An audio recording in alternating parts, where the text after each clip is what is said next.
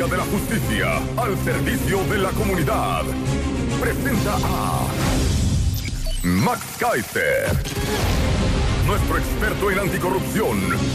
Y Marta de Baile contra el soborno, el abuso, la corruptela y la despachatez. Educando a la ciudadanía por un México mejor.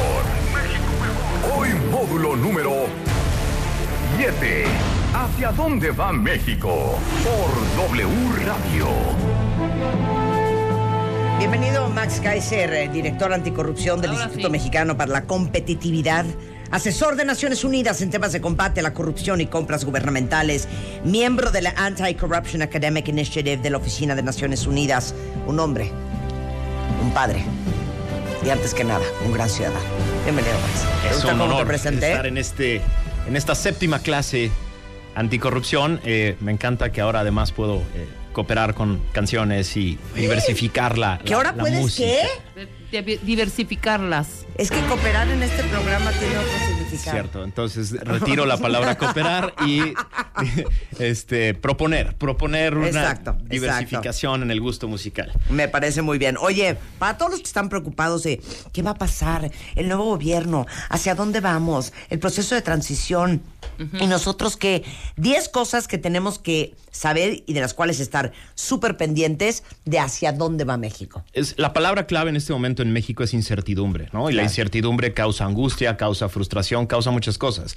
Y es normal en cualquier proceso de transición, es decir, cuando acaba un gobierno de un partido y empieza un gobierno de un partido diferente, siempre hay incertidumbre, hay un cambio de equipo, va a haber un cambio de procesos, va a haber un cambio de políticas. Entonces todo el mundo cree que va a haber eh, cosas diferentes y, y- y nos ponemos nerviosos. ¿no? En en las democracias funcionales, sin embargo, eh, la gente tiende a temperar esta incertidumbre por una razón muy sencilla, porque considera que las instituciones básicamente se van a quedar iguales, ¿no? Es decir, la, la justicia va a seguir funcionando, las calles van a seguir siendo pavimentadas, las escuelas van a seguir eh, llevando las mismas clases y los hospitales van a seguir teniendo medicina. Es decir, en las, en las democracias funcionales, el- la, la- la incertidumbre tiene que ver solo con a lo mejor estilos de hacer política, a lo mejor algunas cosas pueden cambiar, pero básicamente consideran que las cosas se pueden quedar igual. La, incertidumbre en México tiene que ver con dos cosas que son eh, que nos hacen muy diferentes a las democracias funcionales todavía. La primera es la gigantesca polarización que surgió de las campañas, ¿no? En México, en este, en este, estos últimos seis meses, en este último año a lo mejor, la, la campaña se dividió en dos, ¿no? Los que, la mitad de México que decía todo va a cambiar con eh, Andrés Manuel López Obrador y la mitad de México que decía eh, todo va a empeorar, ¿no? Y nos vamos a ir a la catástrofe y va a ser un caos. Entonces se, divide- se generaron dos grupos que creen que todo México va a cambiar, ¿no? Eh, los, que lo- los que votaron por él, que creen que México va a ser completamente diferente, que va a haber paz, que va a haber amor, que va a haber, eh, que no va a haber corrupción, que la pobreza se va a acabar, etcétera, ¿no? Y los que no votaron por él que dicen, eh, no, eh, todo va a empeorar, ¿no? Entonces esta angustia, esta frustración es algo que no se vive comúnmente en las democracias, esta radicalización de discursos, este, este efecto de si no estás conmigo, estás contra mí, si no eres amigo, eres traidor, Claro. este discurso tan Si polarizante. no, si no votaste por mí, vete a la cola. Exactamente. Ajá. Este, este discurso tan polarizante genera frustración, genera y genera mucha incertidumbre, ¿no? Pero el otro elemento que genera una incertidumbre enorme en nuestro país es que sabemos que nuestras instituciones sí son débiles. Es decir, a diferencia de las democracias funcionales donde esperas que el cambio de políticos o el cambio de equipo o el cambio de partido en el gobierno eh, traerá algunas cosas diferentes, pero el Estado no va a cambiar completo, O sea, que va a haber cierto follow-up. Exactamente, que va, que, que las cosas básicas se van a mantener más o menos igual. En un país como el nuestro, pues tenemos el miedo de que las instituciones son débiles, de que el, el- el- el Congreso no ha funcionado como deberíamos, el Poder Judicial no tiene la fortaleza y la independencia que quisiéramos. Entonces, a, a- a la mitad de la población que no votó por el próximo gobierno, eh, le, da, le da miedo que las cosas cambien para mal, se capture al Estado, se capture a las instituciones, etcétera. Entonces lo que quiero proponerles es, digamos, un análisis muy sencillo de 10 cosas que hay que observar objetivamente para saber si las cosas de verdad están yéndose en un sentido que debería preocuparnos o a lo mejor hay un- algunas cosas van a cambiar, pero otras no tanto y podemos tener alguna esperanza. Son, die- o sea, quiero proponer 10 cosas de temas que podamos ver, medir, calificar, ¿no? Etcétera, Claro. que no que no se quede en el discurso, porque lo peligroso de un momento de incertidumbre es quedar atrapados en medio de este discurso polarizante de los que se mientan la madre todos los días. Es Claro. decir, las redes sociales creo que a la gran mayoría de la gente le provocan una angustia terrible, porque lo único que escuchan son mentadas de madre de un lado a otro, ¿no? De un grupo, del grupo de los amlovers contra el grupo de los otros. Entonces, es, es, esto genera mucha angustia en la gente que no está dedicada a la política y que dice, ¿qué demonios va a pasar? Claro. O sea, ¿Quién tiene razón? Claro. ¿A quién le creo? ¿no? Claro. O sea, básicamente estos 10 puntos, Max, son para que todos nosotros, cuentavientes, observemos con inteligencia y con eficiencia. Exactamente. Sepamos a qué ponerle atención y con qué ojo mirar lo que está pasando en México. Ese es, ¿no? ese es el tema. O sea, para no perdernos en tonterías, para no perdernos en, en corazoncitos y para no perder. Digo, hay muchos temas de contexto que a lo mejor son interesantes, pero no, no aportan nada. Si le dijo Claro. corazoncito no a alguien, si tal o cual dijo eh, tal o cual cosa, no aporta nada. Hay cosas que sí son graves, que sí son muy importantes, que hay que observar. Entonces, vamos a empezar con la primera. La número uno es qué hace el nuevo gobierno con las decenas o cientos de casos de corrupción que se encuentre del gobierno que sale. Ajá. Esa va a ser una clave importantísima, porque lo que nos prometieron en la campaña es que iba a haber un combate frontal a la corrupción, que, y, y el, y el próximo presidente ha repetido una y mil veces, voy a acabar con la corrupción, ¿no? Entonces, este es un, eh, el primer y más importante punto que hay que observar. ¿Cómo se ataca la corrupción? ¿Cómo se investiga? ¿Cuáles son los diferentes elementos que pone sobre la mesa? ¿Se Ajá. atacan a redes completas o se usan chivos expiatorios? ¿Se revisan en diferentes áreas o solo se ataca a algunas personas? Pongo un ejemplo. Ayer en el periódico Reforma salió el caso de Rosario Robles y la Sedatu y Sedesol, etcétera, ¿no? Y Rosario Robles simplemente dice, no hay pruebas contra mí, a mí no me vean, yo no fui, etcétera, ¿no? Un primer elemento a observar es ¿qué vamos a hacer con ese caso? ¿no?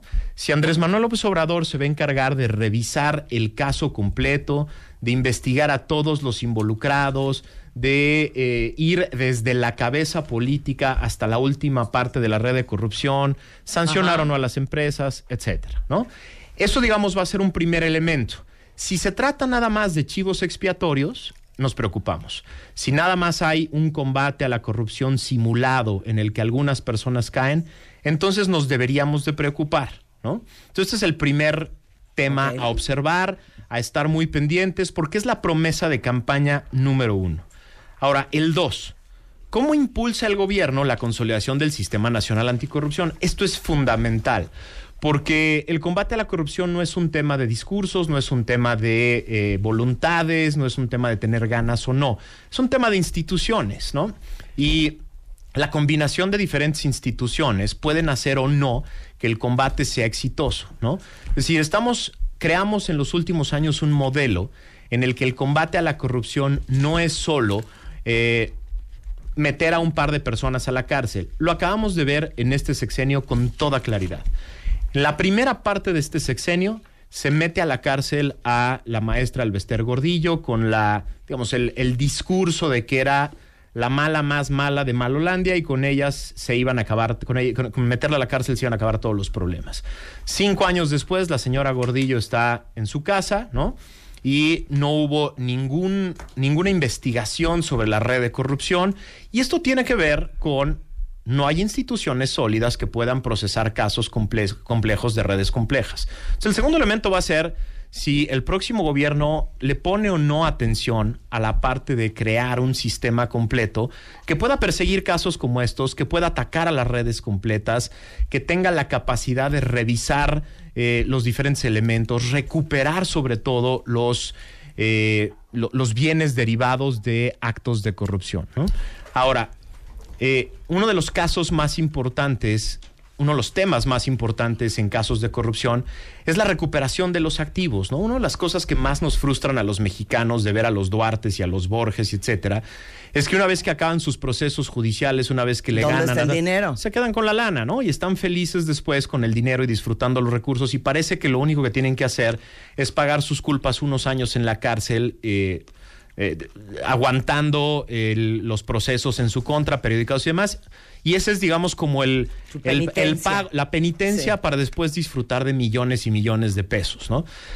Esto solo se resuelve con instituciones de investigación y detección de corrupción que sean autónomas, que sean independientes, que sean eficaces. Entonces, un signo muy fácil de observar para los próximos meses es si el próximo gobierno y el Congreso mayoritario que tiene el próximo gobierno acaba de consolidar el Sistema Nacional Anticorrupción o no, consolida la Fiscalía General de la República, nombra a los magistrados especializados y la segunda parte, si después les tiene respeto, si respeta a estas instituciones, si no presiona a estas instituciones, si no se encarga de menospreciarlas o bajarlas en términos políticos para después, para que después estas instituciones no se metan con él. Este es el segundo elemento a observar. Tercer elemento a observar, cómo se relaciona el nuevo gobierno con las empresas, con las personas y con las organizaciones empresariales que no lo apoyaron en campaña. Esto va a ser muy importante Sí, observar claro. y también es, es algo que podemos medir de manera muy objetiva. Porque en la campaña política hubo empresas, hubo empresarios eh, y hubo organizaciones que abiertamente dijeron no Sí. estamos de acuerdo con su proyecto, no estamos de acuerdo con sus propuestas, no nos gusta que se vaya a cancelar el aeropuerto, no, se- no nos gusta que vaya a haber eh, eh, problemas con la reforma energética, no nos gusta su visión de la reforma educativa, etcétera, ¿no? So, un elemento muy importante a observar en los próximos meses es si esos empresarios empiezan a tener problemas, si esos empresarios empiezan a tener auditorías, investigaciones. O sea, ¿no? si hay represalias o no hay Sí, represalias. eso, eso, digamos, eso es algo que ya no debería de ser normal en ningún gobierno, ¿no? Eh, y esto también, insisto, tendrá datos objetivos. Si estos empresarios empiezan a perder contratos con el gobierno, si estos empresarios empiezan a tener auditorías del IMSS que antes no tenían, etcétera, pues quiere decir que hay una política de poner a los adversarios eh, en, en- en el paredón y decir, pues no me apoyaste y vamos a hacer algo. claro. Ahora, el punto cuatro es exactamente lo contrario. Hay que observar también que no haya consentidos, ¿no? Claro. Porque también hubo empresarios y organizaciones empresariales que abiertamente apoyaron la campaña. Y como abiertamente apoyaron la campaña, la sospecha de muchos es que después van a recibir un pago. ¿No? Y esto también podemos observarlo de manera muy concreta y muy objetiva.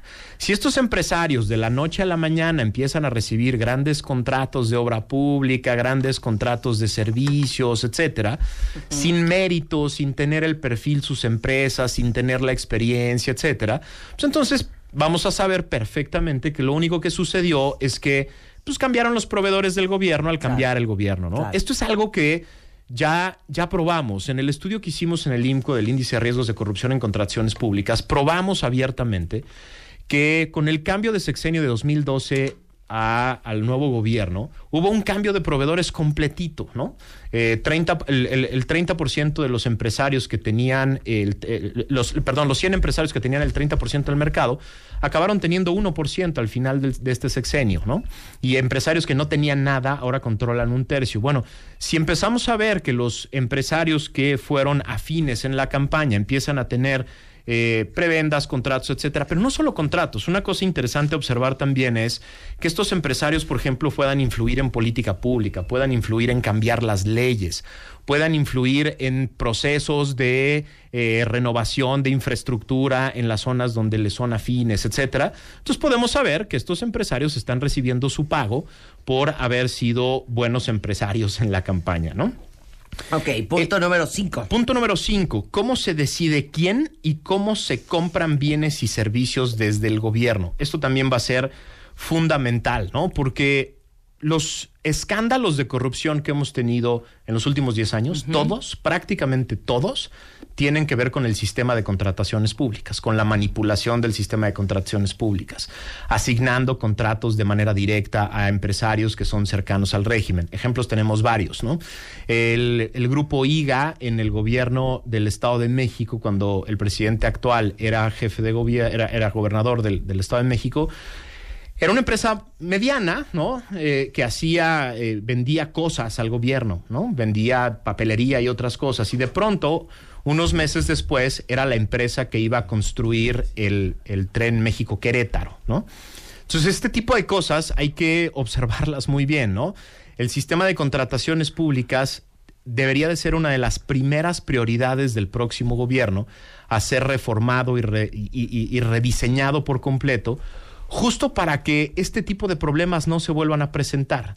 Se nos van miles y miles de millones de pesos en contratos de servicios que no necesitábamos, de cosas que no requeríamos, de obras que no estábamos pidiendo, etcétera, ¿no? ¿Por qué? Porque el sistema de contrataciones públicas es un sistema débil que genera todo tipo de escándalos, ¿no? Entonces, una de las cosas más importantes a observar es ese tema, ¿no? Eh, hay muchos elementos sobre la mesa, hay muchas organizaciones que tienen ya propuestas claras para el próximo gobierno de cómo renovar esos los procesos de contratación. Entonces, un elemento a observar es si les hace caso, ¿no? Organizaciones como el Banco Mundial, la OCDE, pero también eh, organizaciones mexicanas como el INCO, México Evalúa, Transparencia Mexicana, etcétera, le han hemos puesto sobre la mesa eh, cualquier cantidad de propuestas para reconstruir el sistema de contrataciones públicas, para que ya no sea la palanca de pago a los empresarios consentidos al régimen, ¿no? Entonces esto también tiene elementos muy sencillos para observar. El sexto punto es cómo se definen los grandes proyectos de infraestructura, ¿no? Tenemos décadas en México definiendo la infraestructura con base en criterios políticos, ¿no? Lo que suena bien, lo que, lo que aumenta la rentabilidad política de alguien, ¿no? Construir puertos, construir aeropuertos, carreteras, etcétera, ¿no? Y tenemos muchos, muchas décadas construyendo cosas completamente desarticuladas, completamente eh, innecesarias, ¿no? Que no abonan al desarrollo de México, ¿no? Lo que tenemos que observar es cómo se decide la infraestructura. A ver, tenemos un ejemplo pues, a la mano en este momento, que es el tema del tren Maya. Ah. El tema del tren, digo, el aeropuerto es un gran ejemplo, pero es un es algo que planeó el gobierno anterior, que va a heredar este y pues tendrá que tomar decisiones muy fuertes en ese sentido. Pero una propuesta completamente nueva del próximo gobierno es hacer un tren que recorra toda la península de Yucatán. ¿Es bueno o malo? Yo no sé. Yo no puedo calificarlo. Pero también estoy seguro de una cosa, ellos tampoco saben. Y tampoco saben porque no han hecho los estudios, no han hecho los, eh, digamos, los análisis necesarios para saber si ese gran proyecto de infraestructura primero era necesario o no. Pero a ver, Marta, aquí una de las cosas más importantes cuando planeas infraestructura no es si está padre o no, si está grande o no, si es necesario o no. Cuando tienes un presupuesto restringido, las cosas son necesarias o no, no solo en relación a la necesidad de la zona o lo que quieren ciertos grupos o empresarios, sino a la necesidad respecto de otras cosas que tienes que hacer. el gran contexto de las grandes prioridades del país. Claro, o sea, es decir, construir un tren en la península de Yucatán es más importante que construir hospitales, es más importante que rehacer las, el sistema de universidades o de escuelas en México, es más importante que eh, Atacar el problema de desnutrición que hay en México. Exactamente. El problema de educación. Ese es el tema. O sea, los proyectos de infraestructura se definen no solo con base en las necesidades físicas de un lugar o, de, regiones, etcétera, sino con respecto a otros proyectos que tiene el, mismo gobierno, ¿no? Entonces, esto tiene también parámetros muy claros para, para observar, ¿no? las, las, críticas técnicas deben ser, deben ser tomadas en cuenta, ¿no? Porque el, gobierno dice, el próximo gobierno dice que se van a gastar 150 mil millones de pesos y pues la verdad es que los números no dan, ¿no? En el tren México-Toluca, que son 59 kilómetros, van a ser más de 100 mil millones. Este tren plantea construir 1.500 eh, kilómetros de, de, pista, de, vía, y dice que son 150 mil millones. Las cuentas no dan, ¿no? El séptimo punto a observar es cómo se relaciona el gobierno con los medios de comunicación, con comunicadores y opinadores que son y le fueron críticos. Es un punto que le interesa a todos los que tienen un micrófono, ¿no? A todos los que tienen una pluma, a todos los que tienen un, eh, un, lugar que comunica cosas. Eh, desde Alexis de Tocqueville hace, hace muchas décadas hasta los grandes politólogos de hoy, nos dicen que uno de los elementos más importantes de una democracia funcional es que los medios de comunicación puedan mantener distancia, independencia, para que puedan hacer crítica, ¿no? Claro. Las democracias se, se basan en eso, se basan en ser revisadas, ser criticadas, ¿no? En que medios de comunicación puedan hacer observación desde afuera, investigación desde afuera y que tengan la capacidad de decir, eso que usted está proponiendo, señor presidente, no está bien. y tenemos que corregirlo, ¿no? Claro. La independencia de los medios va a ser importante. Va a ser muy importante observar qué hace el presidente, el próximo presidente, con los medios que le son críticos, le han sido críticos y le van a seguir siendo críticos, ¿no? Claro, regresando del corte, nos faltan tres puntos más, cuentavientes. ¿Qué onda con todas las instancias fiscalizadoras e investigadoras, cómo se van a definir esos cargos, eh, cómo se va a llevar desde el Poder Ejecutivo la relación con los otros dos poderes y cómo se lleva la relación con estados y municipios, en especial aquellos que no son afines al proyecto de gobierno del nuevo gobierno, este que entra en funciones el primero de diciembre. Todo eso al regresar del corte con Max Kaiser. No se vayan, ya volvemos. De anticorrupción con de Baile Kaiser. Hoy, módulo 7. ¿Hacia dónde va México? Por W Radio.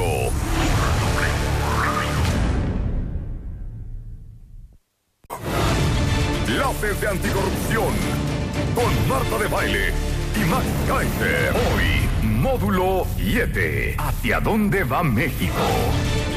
Por W Radio.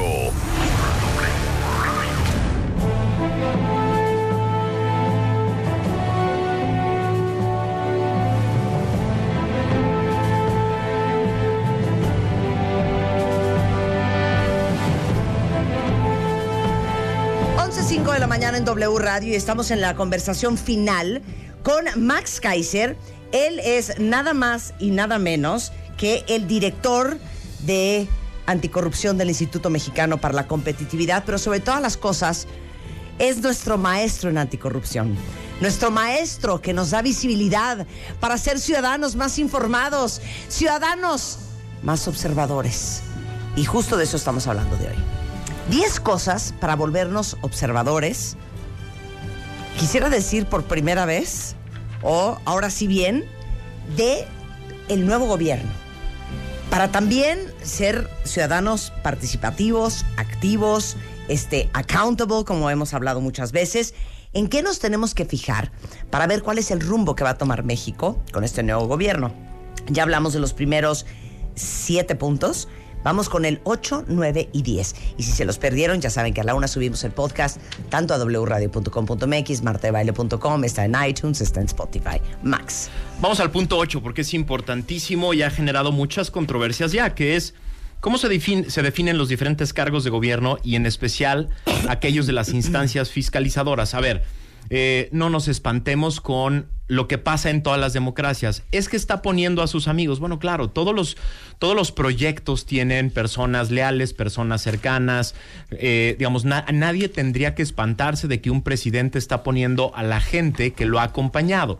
Ahora, lo que sí podemos observar y de lo que sí nos podemos quejar es que esos cercanos no tengan la más remota idea del cargo que van a ocupar, que no tengan el perfil, que no tengan la preparación técnica, que no tengan la preparación académica, ¿no? Es decir, eso sí podemos observarlo, eso sí es objetivo, eso sí tiene parámetros claros, ¿no? Y eso sí podemos medirlo, ¿no? Y de eso sí nos podemos quejar. Es decir, que no estén las personas más adecuadas en el cargo, a pesar de ser cercanas, sí lo podemos revisar. Y en especial, yo le, le, le diría a tus cuentavientes que nos pusiéramos, eh, que, que estuviéramos muy pendientes de los cargos de investigación, de fiscalización, de auditoría, de revisión. Esos son los más importantes en este momento. Porque ahí sí no queremos cercanos, ¿no? Claro. Es decir, nadie puede llamarse a, sorpresa de que en el gabinete o en su eh, equipo de, de, la presidencia haya amigos y cercanos. Eso pasa en todos los gobiernos del mundo. Lo que sí debería de espantarnos es que también hubiera cercanos, leales, amigos, en las instancias que deben investigar, deben detectar corrupción, de, de, deben detectar delitos y deben eventualmente sancionar delitos. Ahí es donde sí no podemos permitir que haya cercanos, porque ahí lo que necesitamos es gente con la capacidad política y la independencia suficiente para eh, detectar casos, investigar y sancionar a quien sea, incluso a los cercanos del presidente. Entonces, este es el octavo elemento que, del que tenemos que estar muy pendiente. Ahora, el noveno elemento ¿Cómo se lleva desde el Poder Ejecutivo la relación con los otros poderes de la Unión? Aquí es importantísimo que tus cuentavientes tengan claro una cosa. No es que estemos nadie en contra de que eh, el, el partido en el gobierno haya obtenido una mayoría, lo hizo de manera legal, democrática, con votos, ¿no? Hay una mayoría en el Congreso que fue bien ganada, nadie está reclamando eso. Pero las democracias desde hace, las democracias funcionales con división de poderes desde hace muchos años se preocupan y se ocupan de que los poderes entre sí sean autónomos. Tiene una razón de ser esto. Es decir, el Poder Judicial tiene la función de revisar la legalidad y la constitucionalidad de los actos que hacen el Ejecutivo y el Legislativo. Y es importantísimo que sea autónomo. Y es importantísimo que nadie los presione, que nadie los amenace, ¿no? Amenazas como te voy a bajar el sueldo y te voy a quitar presupuesto, son amenazas que eh, le pegan a la, a la idea de independencia, porque este, el Poder Judicial es el encargado de revisar que lo que tú estás haciendo se apega a la legalidad. Pero ¿cómo eso no va a hacerse un chorizo? es, es, es, es dificilísimo lo que viene. si los ¿no? tres son del mismo partido y con los mismos intereses. El Poder Judicial esperemos que no. Esperemos que el Poder Judicial logre mantener su autonomía, los jueces logren mantenerse, mantenerse fuertes, objetivos, ¿no? Es decir, cuando tengan que darle la razón al gobierno, que le den la razón al gobierno, pero cuando no, cuando haya actos que son abiertamente ilegales, también esperamos que no se dejen presionar. A eso también hay que ponerle atención. Muchísima atención. Ahora, la otra relación, que es complicadísima, es la del Poder Legislativo con, con el Poder Ejecutivo, porque ahí hay demasiada coincidencia en este momento, ¿no? Claro. Es decir, hay, una, hay, hay dos bancadas, la del Senado y la de la Cámara de Diputados, que son mayoritariamente, abrumadoramente de, un partido, ¿no? Y, y está bien, insisto, nadie, nadie reclama las mayorías. Lo que sí necesitamos los mexicanos es que hagan su chamba. Y entre, entre otras cosas, su chamba es revisar el trabajo del Ejecutivo, revisar la cuenta pública, revisar cómo gasta el dinero. Ahorita una de las discusiones más importantes que hay en el, en el legislativo es el presupuesto de egresos para el año que entra. La lana que va a tener el presidente para el año que entra. Y una de las chambas más... Las democracias nacen, los parlamentos nacen justo para revisarle el dinero al rey, ¿no? Nacen en Inglaterra para que el rey no pueda disponer de la lana como quiera. Esa es una de las razones de ser más importantes de un parlamento. Y lo que esperamos de este parlamento, a pesar de ser mayoritariamente de un partido, es que tenga por lo menos la autonomía suficiente para decir, ese gasto no, esa, esa lana no alcanza, eso no es prioridad, por ahí no. Y cuando acabe el ciclo fiscal también pueda decir, gastaste mal. No hiciste la chamba, no gastaste donde se debería. Eso también hay que observarlo. Es decir, al Poder Legislativo también hay que hacerle un marcaje personal y hay que exigirles que hagan su chamba. No les pagamos ni los mandamos al Congreso para levantar la mano cada que les diga el Ejecutivo, porque eso no nos sirve a nadie. Insisto, no es una crítica a un partido, es una hipótesis de algo que puede suceder y que no nos va a servir a nadie. Claro. Y el último punto es cómo se lleva la relación con estados y municipios, en especial con aquellos que no son afines al proyecto. Vivimos en un estado federal y lo que quiere decir un estado federal es que tenemos tres órdenes de gobierno. Un gobierno federal, un gobierno, gobiernos estatales, 32, y más de 3.000 eh, gobiernos municipales. Cada uno tiene sus funciones, cada uno tiene sus facultades, cada uno tiene sus titulares y cada uno le responde de manera directa a su ciudadanía, a los que los, los eligieron. Lo que no queremos es que el poder central, otra vez el poder federal, sea el que manda, el que rige, el que ordena, el que pone lana donde hay los hay aquellos eh, que son afines al, proyecto político y quita lana donde no. Ya vivimos muchos años de eso y por eso tenemos zonas con problemas terribles de inseguridad, de violencia, de pobreza, etcétera, porque de, pronto llega lana a unos lugares y no llega a otros, porque me cae bien el gobernador de un lugar, de un partido y no me cae bien el gobernador de otro, porque ese presidente municipal es muy independiente y no me hace caso y no pone eh, personas que yo le mandé y ese otro sí le mando lana porque eh, pone personas que yo quiero que ponga en el cargo. Eso también va a ser muy fácil de observar. Eso es, eso es plenamente objetivo. Hay mucho dinero que, que, que aterriza de manera discrecional, que el Ejecutivo decide, y, mucho, y, y- y muchos proyectos y cosas que se hacen, se escogen hacer en un lugar y no en otro, por cuestiones políticas, y eso también tenemos que observarlo. ¿no? Entonces, estos son 10 puntos que nos permiten salirnos de este debate. Es que yo no ríspido, entiendo. Bueno, es que yo no sé. O lo que pasa es que a mí me dijeron. Exacto.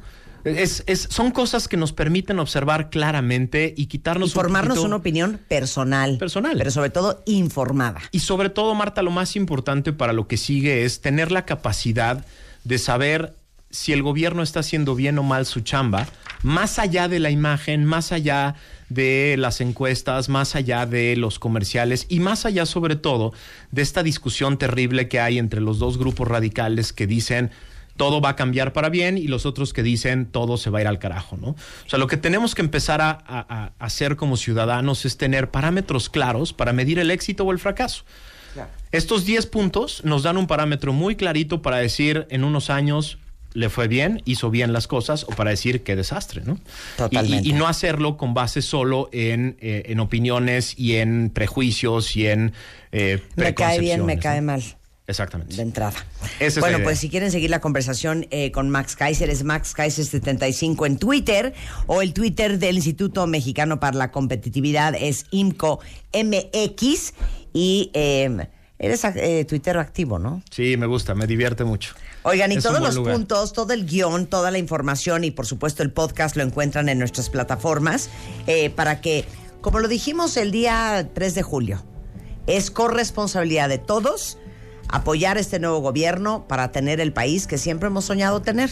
Y eso nos hace absolutamente accountables del futuro y nos obliga a ser ciudadanos mucho más participativos, pero sobre todo mucho más informados de lo que pasa en nuestro México. Muchas gracias, Max. Es un gusto siempre estar en este programa. Son las 11:15 de la mañana en W Radio. Eh, hablando de construir, fíjense, cuentavientes, eh, para todos los que ya les urge remodelar algún espacio de su casa o de su negocio de plano, quisieran cambiarlo por completo. Bueno, desde los materiales, las texturas y los colores para cada habitación. Eh, déjenme decirles que a partir de hoy y hasta el 17 de septiembre van a tener su gran venta patria en Recubre y van a tener hasta 20% de descuento con todo lo que necesitan para remodelar. Eh, de veras, todo es absolutamente todo. Y ahora que vienen los tonos claros como tierra, grises o los blancos que son perfectos para crear ambientes más tranquilos, o los rojos o los caobas o los chocolates que dan como un ambiente más energético, tienen pisos, azulejos, muebles para baño, cocina, lavabos, todo esto en Recubre a partir de hoy para que aprovechen y hasta el 17 de septiembre su gran venta patria con hasta 20% de descuento en todo lo que necesitan para remodelar. Si quieren ubicar la sucursal más cercana de Recubre es www.recubre.com.mx o pueden visitar sus redes sociales en Facebook, en Pinterest, en Instagram, en Twitter como arroba Recubre México. Tengo más anuncios parroquiales, cuentavientes. Eh, les platico que Kia, ubican perfecto la marca Kia, que es una marca coreana eh, de automóviles, está presentando en México un nuevo modelo de coche este, espectacular. Es el nuevo Kia Sedona, que combina diseño, lujo, es un coche súper cómodo. Y si están buscando coche para toda la familia, pues la Kia Sedona es perfecta. Es medio deportiva, tiene acabados de madera, piel, aluminio, el espacio es enorme por dentro y además tiene los más altos estándares de seguridad. Eh, si quieren probarla, su distribuidor autorizado Kia eh, les puede agendar una prueba de manejo o entren a ver la Kia Sedona a kia.com.mx. Justamente, eh, ¿qué día es hoy? Miércoles.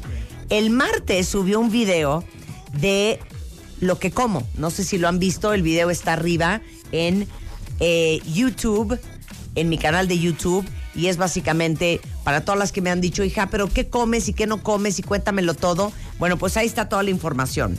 Y justamente hablé de algo que me estoy tomando ahora, que se llama Redustat Boost que ayuda a eliminar el 30% de grasa que consumes y aparte trae algo que yo me llevaba tomando como año y medio que me dio mi entrenador, que es L-carnitina que aumenta el metabolismo y quema la grasa acumulada. Nada más que Redustat Boost, la maravilla, es que tiene los dos componentes en una sola pastilla. Entonces te la tomas en la mañana, en la tarde, en la noche, o sea, con cada comida.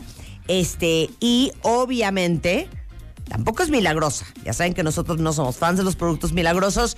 Hay que hacer ejercicio, hay que alimentarse correctamente y con el Redustat Boost De entrada, el 30% de la grasa que consumen la encapsula y la desechas, y aparte la L-carnitina que aumenta el metabolismo y quema la grasa acumulada.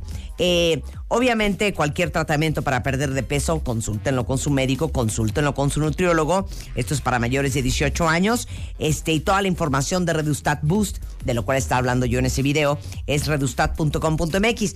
Pero si quieren saber cómo como, a qué hora como, qué como, entren a mi canal de YouTube y busquen ese video que lo subimos, si no me equivoco, el día martes.